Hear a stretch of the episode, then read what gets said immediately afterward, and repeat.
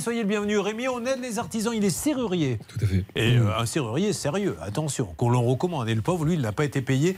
Combien de clients vous doivent des sous? Un seul, hein, c'est un syndic. Un, un seul, tout à fait, qui est un gros syndic, euh, en effet, oui. Mhm. Alors, si j'avais. euh, Quelqu'un peut me faire avoir la même voix euh, que Rémi, je la prends tout de suite. hein. Waouh vous avez... Non mais vous avez une voix radiophonique, on vous l'a déjà dit? Ah non. Et on va vous faire enregistrer quelques petits jingles tout à l'heure. Ah non mais vraiment.